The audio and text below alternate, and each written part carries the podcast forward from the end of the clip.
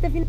O mundo do audiovisual rende muito assunto e é bastante amplo, né? Falar de cultura pop também é contar fofoca, é discutir pautas sociais ou simplesmente bater um papo. Isso mesmo. Para falar de cinema, a gente não precisa, por exemplo, mergulhar em interpretações profundas de filmes do Almodóvar, Nem ficar preso em aspectos técnicos ou muito menos babar ovo dos filmes da Marvel. mas a gente pode fazer tudo isso ao mesmo tempo, não pode? Não só podemos, como a gente vai fazer isso.